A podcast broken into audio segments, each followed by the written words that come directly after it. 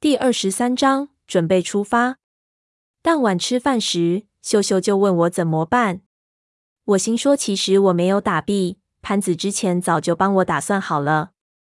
如今我只是示意了一下，皮包便开始全力准备。潘子之前肯定也已经安排过。虽说我是三爷，但还远远没到潘子他们能放心让我自己做决定的地步。不管这里面有多少风险，我已经走到这一步了，死我也认了。如今只有再下去了。按照胖子的说法，潘子和小花那边开始不会有太大问题，就看他们是否能回到那条隧道。只要能出来，一切都没问题。但是如果被衔入那个毒气洞，胖子当晚已经能走动了。我再去帐篷里看他时，他正看着行己的肚子，啧啧瞎骂娘。我对他道：“这一次我们要能成功，你的肚子居功至伟，我给你的肚子发个锦旗，上写天下第一肚。”胖子道：“三爷，您可别扯这些风凉话。这一肚子疤，老子以后泡妞都麻烦，妞儿躺我肚子上硌得慌，我得去找家纹身店给他整整。你说我纹个象棋棋盘怎么样？以后双飞的时候，妞儿能在我肚子上下棋。我觉得你直接涂黑算了，然后打几个钻石的镀钉，就说纹了个夜空，这样比较有诗意。我道。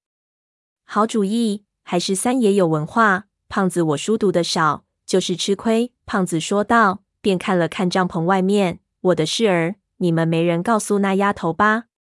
没说你还要下去。他知道你回来了，很开心。不过告诉他又如何？他又不知道我们在干什么。你就别自作多情了。你比我小不了几岁，老牛吃嫩草也要有个限度。外面传来云彩的声音，胖子摸了把脸上的胡茬，偷偷看了一眼，就道：“老子连别人祖坟都敢挖，小牛不敢泡。我告诉你，老子这一次还真准备真爱了，谁也别拦，没人比我能给他幸福。你能给他什么幸福？”我失笑道：“以后熬猪油不用去菜市场吗？老子有臂弯啊！”胖子道：“我听胖子这么说，再回想起自己的种种。”心中极度郁闷，他似乎完全认不出我，我也没想好是否现在就暴露身份，因为毕竟我心里对于整个局势是没有底的，不知道暴露了会不会带来什么我想不到的变故。于是我不和他扯淡，就问道：“你身体恢复了没有？不就十几天没睡吗？”胖子道：“睡一觉早就没事了。我是壮年才俊，和你们一样，是吃过苦的。”受点累不算什么，而且你们没我也不行。所以如果你要劝我留下，还是省了。我在这里待着，非急死不可。你知道我的脾气。我点头。他道：“里面那东西倒不足为惧，但是那楼太他妈邪门了。不怕慢，就怕冒进。东西能带多少就带多少。我们上一次就是吃了轻装的亏。”这话他已经说过一遍了。我点头。他又指了指另一边求得营地的方向，让我靠近点。我靠过去，他对我耳语道：“三爷，你把那叫皮包的小子叫过来，我们得从鬼佬那边搞几把枪来，得要他帮忙。”我道：“我觉得，尽是不要去和他们发生关系。这批人都是亡命之徒，能有我们亡命吗？”胖子呸了一口，这话肯定是小花那小子说的。三爷。您可别听那小子的，那小子是文帮唱戏的，当然不喜次打打杀杀。你们传统家族有手艺，胆子大，我可不是。我和你说，没枪就罢了，要是有枪，老子就是卖屁股也得去弄几把，那叫信心百倍。我知道胖子很多想法基本上都是对的，就问他道：“你准备怎么办？”胖子穿上衣服，抹了把脸，就道：“您别管。”把那人叫过来给我指挥就行了。我再次看到胖子时，他已经在擦枪了，皮包鼻青脸肿的在那里数子弹，一边数一边还有点哽咽。我心说：我靠，胖子到底干了什么？但是也不敢多问，估计皮包是被胖子的什么损招忽悠了。弄来的枪是我叫不出名字的，胖子说这是乌兹，是一种微型冲锋枪，人送绰号“小叮当”。我拿来掂量了一下，非常重。这枪我见过，就是真实的谎言，李苗瓦辛格老婆用的那种。我问道：“为什么叫小叮当？”因为这枪打起来，枪口跳得很厉害，就像小叮当一样。我心说：“小叮当什么时候跳得很厉害了？”一想，胖子和我们生活的年代不同，我记忆里似乎有一部很老的国产木偶片，叫做《小叮当》，那里面的木偶确实老是跳。不过如此说来，这外号应该是胖子本人取的了。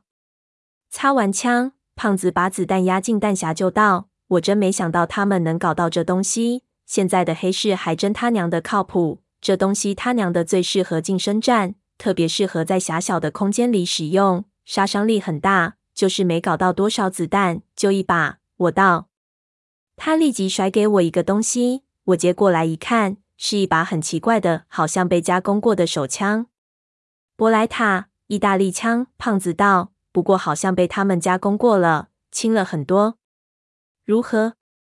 三爷若不嫌弃，也拿一把防身。”我看胖子的表情有些似笑非笑，好像有什么事情隐瞒，心中不免有些奇怪。不过我是三爷，没法像吴邪那样直接逼他说出来，只得作罢。我掂量了一下枪，果然很轻。胖子甩给我一条毛巾，让我包上，装起来，别让人看到。他们正找呢。我用毛巾包住枪。几年前刚看到枪，我还很惊讶，现在看到就好像见到老朋友一样。我揣好了枪，胖子就咔嚓一声拉上了枪栓，然后再解开，也把枪塞进了自己的包里，道：“这下老子晚上能睡个安稳觉了。”然后将这个包抱在了手里，亲了一口。我看着胖子的眼睛，越发发现他说这话时眼中很严肃，不由得心中一沉。他那种有所隐瞒的态度和决绝的眼神，让我心里很不舒服。我只希望他所隐瞒的消息和以前那些一样不靠谱和无伤大雅。我还想和他聊点别的，特别是聊一下他在隧道中经历的细节。忽然就听到“砰”的一声巨响从帐篷外传了过来，好像是什么东西爆炸了。胖子比我反应快，立即要出去。四周的人全听见了，都看向声音传来的方向。就听一连串枪声从裘德考的信的方向传了过来。我看向胖子：“你干的？”“当然不是，胖爷偷枪又不偷袭。”“走，去看看。”皮包好动，已经冲了出去。我看着那边情况不对，打手势让其他人收拾东西，把需要的东西全部往丛林里撤，然后毛腰和胖子一起往那边摸去。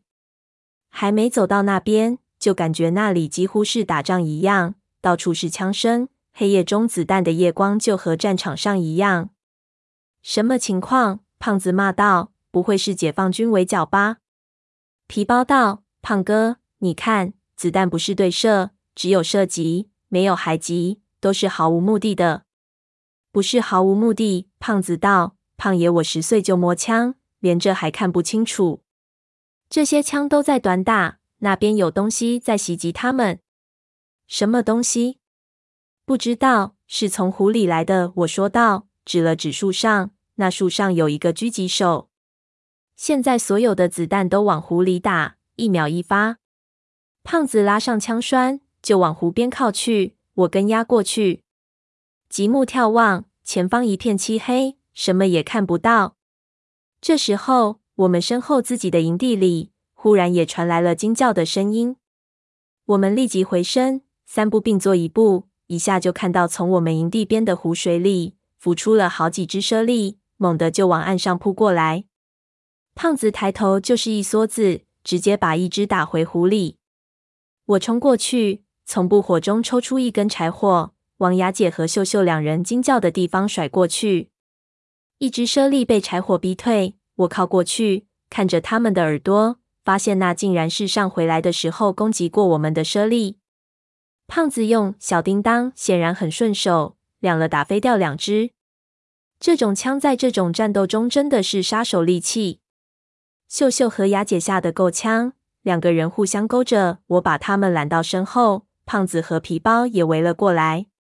转瞬之间，水里又冲出来两三只。胖子喊了一声：“三角防御！”我不懂是什么意思，只是压住雅姐，反手朝一只连开了三枪。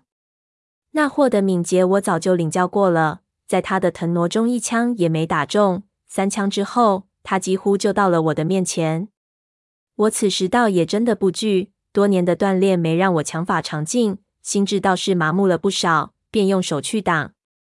刹那间，我身后一空，却见牙姐已经挡到了我的前面。我心中一惊，心说不用这么狗血吧。好在身边的胖子一下抓起我的手，从下往上一甩，大叫道：“打！”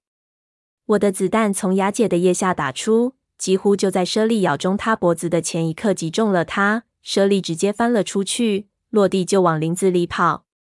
我抬手要射，胖子一下按住我的扳机。三爷，阿弥陀佛！刚说完，忽然林子里一声巨响，火光冲天，不知道什么东西爆炸了。